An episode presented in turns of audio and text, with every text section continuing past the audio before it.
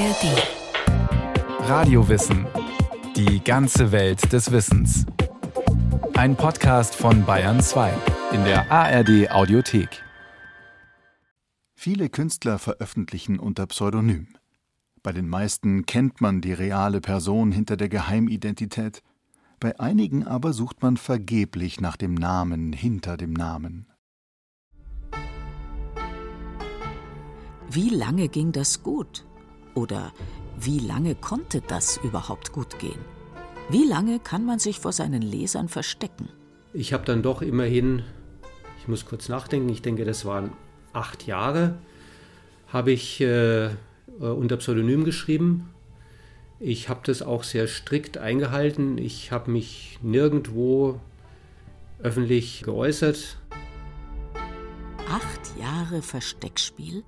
Fast ein Jahrzehnt im selbstgewählten Untergrund? Und da ist tatsächlich keiner dahinter gekommen? Es wussten sehr viele Leute und irgendwann mal, also waren das dann ganz alberne Situationen, dass ich dann Leute, also auch Journalisten dann getroffen habe, die dann gesagt haben, ich weiß schon, wer, wer, du bist oder wie du schreibst, aber ich sag's nicht. Und dann dachte ich mir, jetzt ist es eigentlich an dem Punkt angelangt, wo man nicht mehr weiß, wer jetzt wem Gefallen tut. Ich sage mal ein offenes Geheimnis. Und dann bin ich eben, wie gesagt, nach acht Jahren also in die Öffentlichkeit getreten. Seit 2006 der erste München-Krimi um den Trödler und Gelegenheitsdetektiv Wilhelm Gossek erschien, rätselt die Szene darüber, wer sich wohl hinter dem Autorenpseudonym Max Bronski verbirgt. Im Jahr 2014 enthüllt die Süddeutsche Zeitung die Bronskische Geheimidentität. Nach acht Jahren hat der fiktive Max Bronski plötzlich einen realen Namen. Jetzt kommt's raus. Franz Maria Sonner ist der Autor der berühmten München-Krimis. Franz Maria Sonner ist bei weitem nicht der einzige Schriftsteller, der sein wahres Ich hinter einem Decknamen verborgen hat. Die Literaturgeschichte kennt unzählige Autoren, die nicht unter ihrem bürgerlichen Namen veröffentlichen wollten.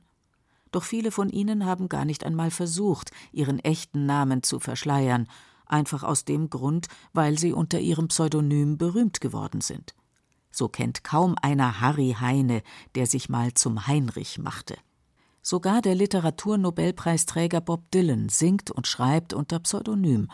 Eigentlich heißt er ja Robert Zimmermann. Und selbst vom ersten Dichter und Sänger des Abendlandes kennen wir nur sein Pseudonym. Homer. Es fehlen glaubwürdige Nachrichten über den Dichter. Die antike Literaturgeschichte ist in dieser Hinsicht überhaupt unergiebig. Im 18. Jahrhundert schreibt der deutsche Philologe Wolf Hartmut Friedrich ein Vorwort zu den Voßschen Homer-Übersetzungen.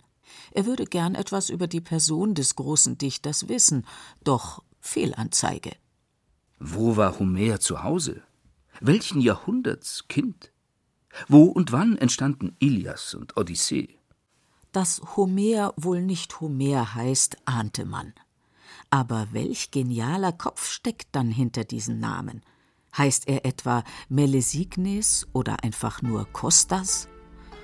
Wenn man den Namen hinter dem Namen herausfände, würde man dann das Werk anders, besser verstehen? Was geht uns das Privatleben eines Schriftstellers an? Ich halte nichts davon, aus diesem die Erläuterungen seiner Werke herzuholen, schreibt Gotthold Ephraim Lessing. Welch elende Neugier! Die Neugierde nach einem Namen, nach ein paar Buchstaben, die so oder so geordnet sind. Der französische Philosoph Michel Foucault löst das Problem zwei Jahrhunderte später auf seine Art. Für ihn sind Namen, nun ja, was sind sie eigentlich? Der Autorname ist ein Eigenname. Er stellt dieselben Probleme wie dieser. Es ist offenbar nicht möglich, aus dem Eigennamen einfach eine schlichte Referenz zu machen. Mit einem solchen Namen kann man eine gewisse Zahl von Texten zusammenfassen, sie abgrenzen und anderen gegenüberstellen. Es gibt also einen empirischen Autor und es gibt sozusagen den Autor als ein, ich sag's mal ganz vereinfacht, als ein Funktionsbegriff. Sagt Franz Maria Sonner. Er führt nicht nur ein literarisches Bronski-Leben, sondern er hat auch ein akademisches Leben hinter sich. In seiner Doktorarbeit hat er sich auch mit Foucault beschäftigt. Und äh, so wie er das darstellt in äh, Schriften, also zur Literatur, ist es so, dass er, und es klingt also für einen Schreibenden brutal, dass er sagt, der Autor ist nichts weiter als ein Begriff, der eine Reihe von Büchern, die sonst nichts miteinander zu tun hätten, zusammenzuhalten. Der Mensch oder die Menschen, die sich hinter dem Sammelbegriff Homer verbergen, wurde oder wurden bisher nicht gefunden. Und er oder sie werden wohl auch nicht mehr enttarnt werden. Sicher ist nur, Homer heißt wohl nicht Homer. Wie gesagt, ein Pseudonym. Und obwohl der, den wir Homer nennen, Grieche war, kannte er oder kannten sie noch nicht einmal das Wort Pseudonym. Dabei wird es doch aus dem Griechischen hergeleitet. Der Begriff ist erst seit Anfang des 19. Jahrhunderts belegt, in der latinisierten Form des Pseudonymus seit dem 17. Jahrhundert. Ich habe 1996 mein erstes Buch beim Kunstmann Verlag veröffentlicht. In der Folge dann also vier Bücher geschrieben. Man kann sagen, ja, moderne zeitgenössische Belletristik. Franz Maria Sonner erzählt, wie er peu à peu zu Max Bronski wurde. Seine ersten Bücher und Hörspiele hat er noch unter seinem bürgerlichen Namen herausgebracht. Aber dann. Und durch einen Zufall, es war ein Bekannter, der mich damals angesprochen hat, der auch wusste, dass ich schon mal Krimi-Hörspiele geschrieben habe, der fragte mich dann, hast du nicht mal Lust, einen Krimi zu schreiben? Einen Krimi? Ja, schon. Aber dann unter einem anderen Namen. Fand ich einen guten Namen, Max Bronski, kurz hart, dachte ich mir, toll, das machen wir so. Nochmals ein Rückblick in die Literaturgeschichte, rein hypothetisch. Hätte Franz Sonner im ausgehenden Mittelalter gelebt, er hätte sich einen anderen Decknamen suchen müssen, etwa Franziskus Solitor oder so in der Art. Denn die Wahl des Pseudonyms hängt einerseits vom Werk ab, andererseits aber auch von den Zeitläuften. Und gegen Ende des 15. Jahrhunderts schwappte im Zug des Humanismus eine Latinisierungswelle und Gräzisierungswelle über die hiesige Literaturlandschaft. Aus bürgerlichen Schreibern wurden vornehme lateinische Gelehrte. Oder wer kennt denn heute noch Konrad Pückler, Philipp Schwarzerd oder Gerd Gerz? Gerd Gerz? Hört sich an wie der Name eines holländischen Fußballspielers. Desiderius Erasmus von Rotterdam. Gerd Gerz hätte sich nun wahrlich kein Pseudonym geben müssen, denn eigentlich hatte er nichts zu verbergen – außer vielleicht, dass er der uneheliche Sohn eines katholischen Geistlichen war. Aber wie soll die Leserschaft reagieren, wenn der Niederländer Gerd Geertz die lateinische Satire Laus Stultitiae schreibt? Da passt ein Desiderius Erasmus als Verfasser besser. Und so nannte sich eben auch ein Philipp Schwarzerd Melanchthon oder ein Konrad Pückler Konrad, geschrieben mit einem K, änderte seinen Nachnamen in Zeltis und reüssierte als Konrad Zeltis, Konrad fortan geschrieben mit einem C. Das K war dem Lateiner unangenehm.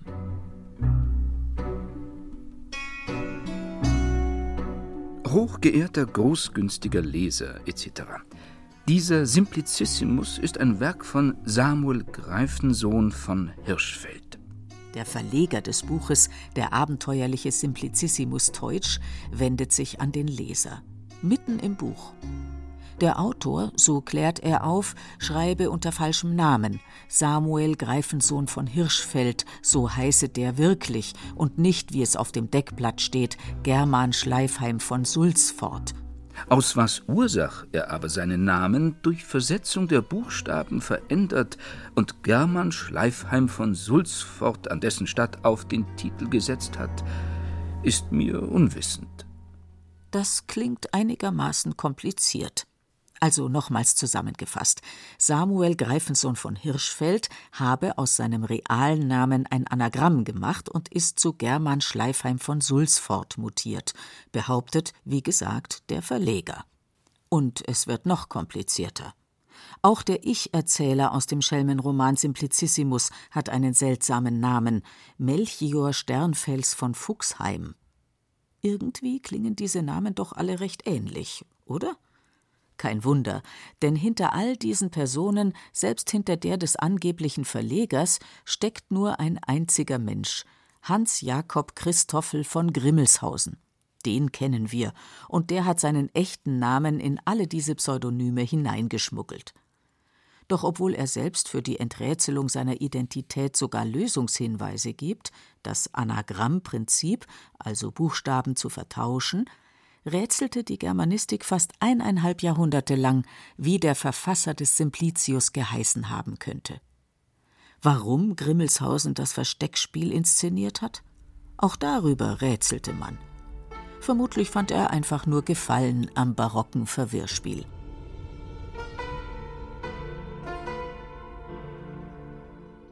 So, jetzt wenn ich das also aus dieser etwas distanzierteren Perspektive betrachte, dann ist es doch so, dass sich eigentlich da, denke ich, ein paar ganz interessante Aspekte rausschälen lassen. Das erste, das muss man sich klar machen, also dass jeder Autor, wenn er schon ein paar Bücher geschrieben hat, bleibt in seiner eigenen Tradition gefangen.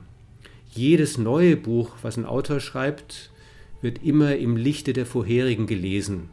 Franz Sonner hatte, bis er zu Max Bronski wurde, Bücher über die 1968er Bewegung geschrieben und hatte damit sozusagen schon den Stempel des Literaturbetriebs aufgedrückt bekommen. Aus dieser Tradition auszubrechen gelingt eigentlich nur dann, zumindest eine Zeit lang, wenn man äh, ein Pseudonym wählt. Da gibt es ja auch ein paar bekannte Beispiele. Hesse zum Beispiel hat das ja mal gemacht. Sagen Sie mir bitte, wer ist Emil Sinclair? Wie alt ist er? Wo lebt er? Sein Demian hat mir mehr Eindruck gemacht als irgendetwas Neues seit langem. Jedenfalls war ich außerordentlich gefesselt und erfüllt. Thomas Mann schreibt im Juni 1919 an seinen Verleger Samuel Fischer. Der hatte eben Demian die Geschichte einer Jugend herausgebracht. Der Autor ein gewisser Emil Sinclair, bisher völlig unbekannt. Also, wer ist der Newcomer? Doch Samuel Fischer hält sich sehr bedeckt. Er dürfe und könne nichts zu Emil Sinclair sagen, und außerdem sei der Autor krank und schwer zu erreichen. Nur so viel ist klar. Der berühmte Hermann Hesse protegiert das junge Dichtergenie. Er hat für die Veröffentlichung einiger seiner Artikel in der Neuen Zürcher Zeitung gesorgt. Und Hesse selbst hatte dem Verleger Samuel Fischer im Auftrag von Emil Sinclair das Manuskript des Demian überbracht. Sinclair hat für Demian den Fontane-Preis im Betrage von 600 Mark bekommen. Das Geld ist bei mir eingegangen. Soll ich es für Sinclair auf Ihr Konto überweisen? schreibt Samuel Fischer an Hermann Hesse. Schon wenige Monate nach Erscheinen des Demian ist Emil Sinclair plötzlich ein preisgekrönter Autor. Der Schriftsteller Alfred Döblin freut sich weniger über den Preis für den Kollegen als darüber, dass die Jagd nach Emil Sinclair jetzt doch ein Ende haben muss. Oder? Sinclair muss also eine Adresse haben. Er hatte natürlich keine eigene Adresse. Er wohnte, um im Bild zu bleiben, zur Untermiete, im Kopf von Hermann Hesse. Einmal, mit Hilfe eines Pseudonyms, war es mir nahezu ein Jahr lang gelungen, meine Gedanken und Fantasien unter fremden Namen auszusprechen, unbelästigt von Ruhm und Anfeindung, unbeirrt von Abstempelung. Aber dann war es raus. Ich denke, dass eigentlich auch so ein Pseudonym zu wählen, dass der Wunsch dahinter steht, einfach auch nochmal Raum für was anderes zu schaffen. Dem, wie man gesehen wird, wie man eingeschätzt wird, was den Büchern zugeschrieben wird, aus dem auszubrechen und nochmal was ganz was Neues zu versuchen. Sagt Franz Maria Sonner. Hermann Hesse wollte tatsächlich etwas Neues versuchen. Mit Ende 30 hatte er den Demian geschrieben. Er litt an Depressionen, war in psychotherapeutischer Behandlung. Er wollte sich finden. Am liebsten gäbe ich jedes neue Werk unter einem neuen Pseudonym heraus. Es muss doch möglich sein, sich einen neuen Namen zu geben, wenn man sich an einem bestimmten Punkt seines Lebens als ein Beginnender empfindet.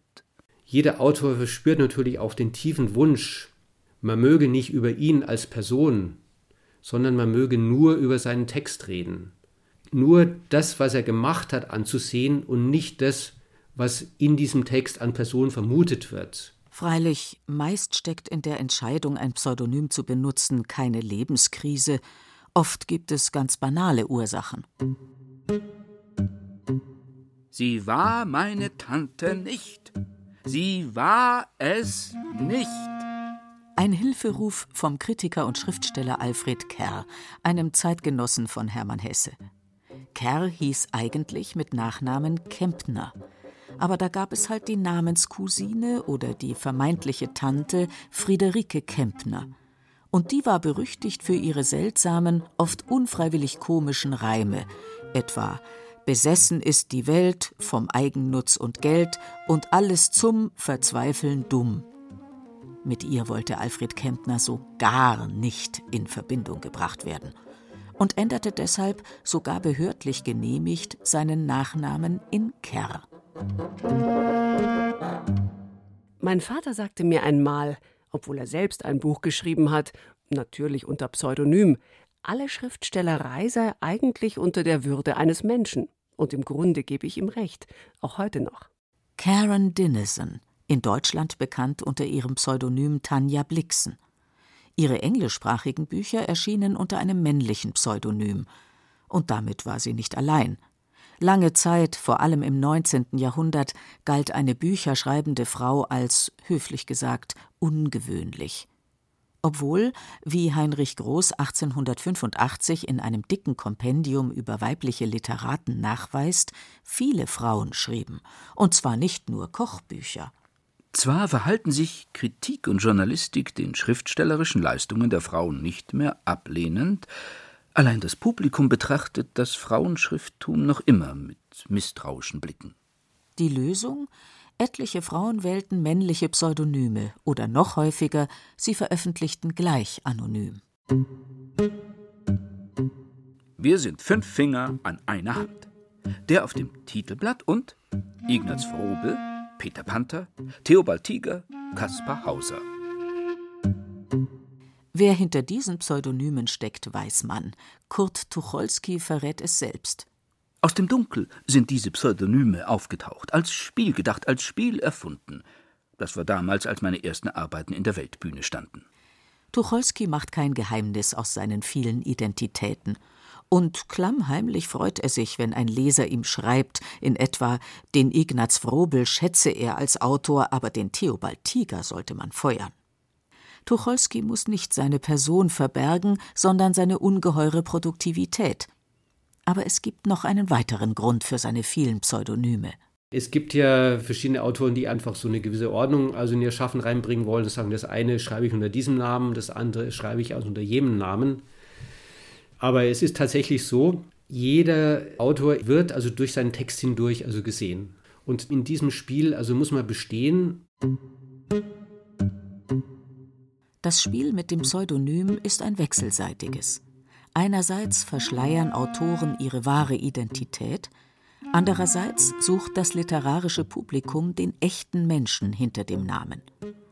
Schon gegen Ende des 19. Jahrhunderts kamen dicke Nachschlagewerke auf, in denen die Autorenpseudonyme ihren wahren Schöpfern zugewiesen wurden. Doch viele dieser fingierten Autoren haben eins gemeinsam. Sie sind nur Namen, haben meist keine eigene Biografie. Grimmelshausen etwa gibt seinen vielen Alter Egos höchstens eine Liste der veröffentlichten Bücher mit auf den Weg. Und selbst Hesse verrät von seinem Emil Sinclair nicht mehr, als dass er zurückgezogen lebe und krank sei.